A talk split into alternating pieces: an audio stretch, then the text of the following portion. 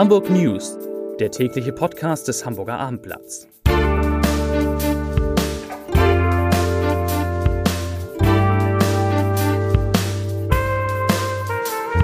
Moin, mein Name ist Lars Heider und heute geht es um die Affäre beim NDR, aus der Landesfunkhauschefin Sabine Rosbach jetzt Konsequenzen gezogen hat. Weitere Themen. Hamburg hat so viele Einwohner wie seit 1965 nicht.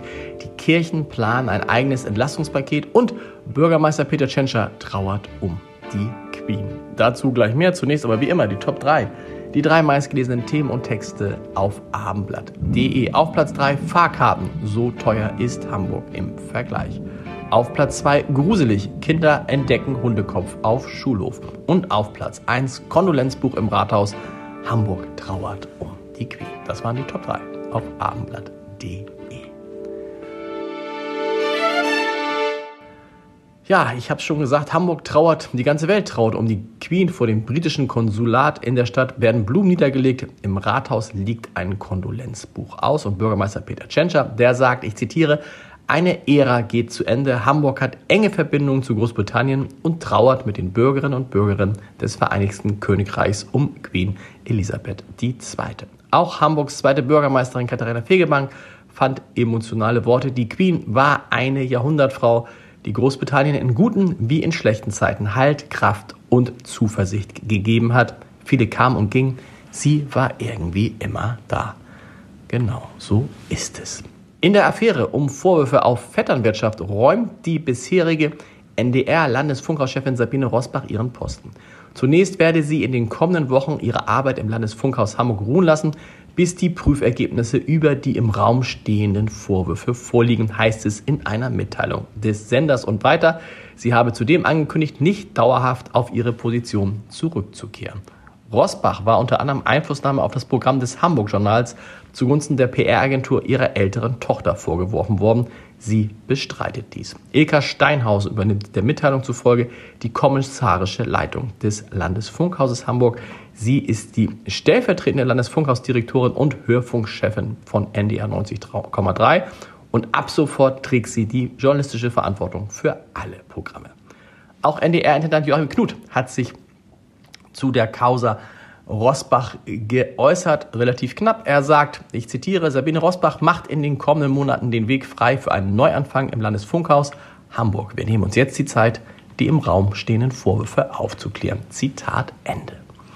Hamburg hat mehr Einwohner, allerdings nicht sehr viel mehr, aber immerhin. Die Zahl der Einwohner ist auf 1.853.935 Menschen gestiegen. So viele lebten Ende 2021 bei uns in der Stadt. Das sind 1457. Mehr als ein Jahr zuvor. Und damit wurde der höchste Stand seit 1965 erreicht. Die Zunahme der Bevölkerung resultiert daraus, dass im vergangenen Jahr mehr Menschen in Hamburg geboren wurden als starben. Der Saldo, und das finde ich interessant, der Saldo aus Zu- und Vorzügen ist dagegen sogar leicht negativ. Wie kann das denn sein? 87.108 Menschen zogen nach Hamburg, aber 87.178 Menschen verließen die Stadt. Die Zahl der Deutschen sank in Hamburg laut Statistikamt zwischen Ende 2020 und Ende 2021 um 6.621 auf 1.534.008. Die Zahl der Ausländerinnen und Ausländer stieg dagegen um 8.078. Ihr Anteil an der Gesamtbevölkerung beträgt damit jetzt 17,3 Prozent.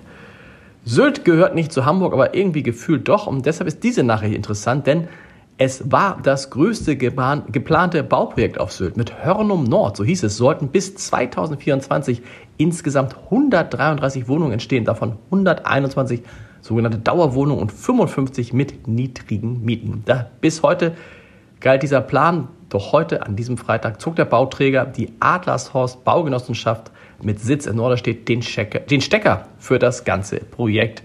Und Uwe Viries, der Vorstandsvorsitzende von Adlershaus, erklärte, irgendwann ginge es nicht mehr. Er bedauere diese Entwicklung, aber am Ende müsse man aufgrund der zu weitgehenden und teilweise nicht erfüllbaren Forderungen von diesem Projekt Abstand nehmen. Gegen den Bau der 133 Wohnungen in zwölf Wohnblöcken am Ortseingang von Hörnum auf dem Gelände des Fünf-Städteheims, das kennen viele Hamburgerinnen und Hamburger, hatten drei Hörnummerinnen ein Bürgerbegehren gestartet und damit Erfolg gehabt. Das Erzbistum Hamburg will bedürftige Menschen in den kommenden Monaten mit zusätzlich einer Million Euro unterstützen. Das Geld kommt aus den Steuereinnahmen, die Kirchenmitglieder auf die Energiepreispauschale bezahlen müssen, teilte das Erzbistum heute mit. Wir wollen besonders bedürftige Menschen in dieser schwierigen wirtschaftlichen Situation solidarisch unterstützen, erklärte Erzbischof Stefan Hese. Der katholische Caritasverband soll das Geld verteilen. Wegen der gestiegenen Gas-, Strom- und Benzinpreise zahlt der Bund allen Beschäftigten im September einmalig 300 Euro. Diese Hilfe muss allerdings versteuert werden. Zum Podcast-Tipp des Tages. In unserem Crime-Podcast, dem Tod auf der Spur, geht es heute um Golf und Golfplätze. Wirklich war das scheint es ja gefährlich zuzugehen. Und Dieter Lenzen und ich sprechen in unserem Podcast wie jetzt darüber, was im Winter auf uns denn nun alle zukommt und vor allem, wie wir da durchkommen. Hören Sie mal rein. Unsere Podcasts finden Sie auf www.abendblatt.de slash podcast. Wo sonst? Und wir hören uns wieder mit den Hamburg News am Montag um 17 Uhr. Bis dahin. Tschüss.